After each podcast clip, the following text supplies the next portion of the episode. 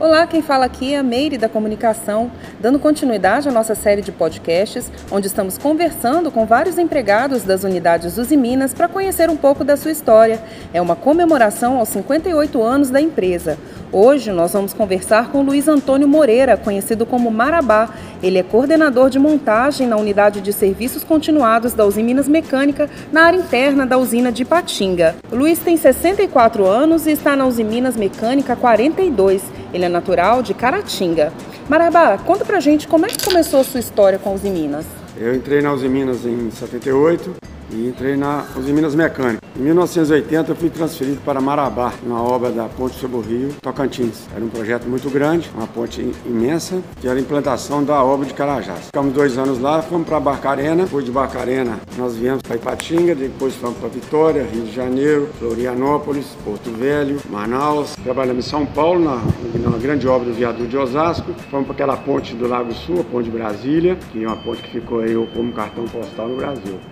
E a sua função é coordenador de montagem. Como é que é trabalhar como coordenador de montagem na área da Uzi Minas? Eu fui promovido a coordenador de montagem. Eu estava numa obra muito grande no projeto Carajás. A gente coordenava, eu principalmente, quase mil pessoas. Eu tomava conta lá da pintura, do andame, da solda e da topografia. E nós tínhamos nessa obra mais de 3 mil pessoas. Ser coordenador é um grande desafio, né? Porque você tem bastante pessoas sob sua liderança. E lidar com pessoas tem que ter bastante critério, né? Para você não ser, para não prejudicar as pessoas e nem ser prejudicado. E qual que é o seu motivo para ser Uzi Minas? Para ter orgulho de trabalhar aqui nessa empresa?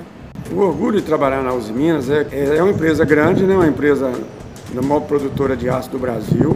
E a Uzi Minas Mecânica, nós já montamos quatro unidade de petróleo, né, que é a P51, 52, a 54 e a P56 no Rio de Janeiro. Trabalhei nesses quatro projetos e agora nós estamos aqui dentro da Uzi Minas montando um convertedor e nesse ano em que a Uzi Minas comemora 58 anos, tem algum motivo a mais para comemorar 2020? É, o 2020 foi um ano muito atípico, né, por essa pandemia.